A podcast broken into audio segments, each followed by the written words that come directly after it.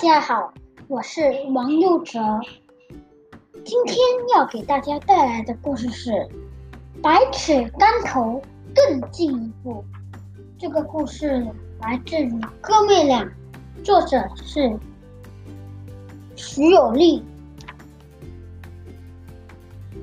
有一天，果果正在第一集的跳水板上练习跳水。扑通一声之后，果果完成了跳水任务，于是开心的跑去和跳水教练说：“教练，我完成跳水任务啦！”而教练，而跳水教练说：“嗯，非常的不错，但是我希望你可以百尺竿头，更进一步。”你可以去试一下，去跳那个更高的一级吧，果果，相信你一定可以的。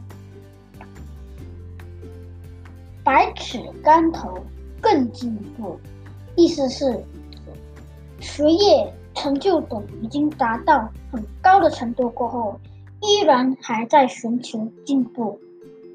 列句：他从小至今一直不断的学习。就是想要百尺竿头更进一步。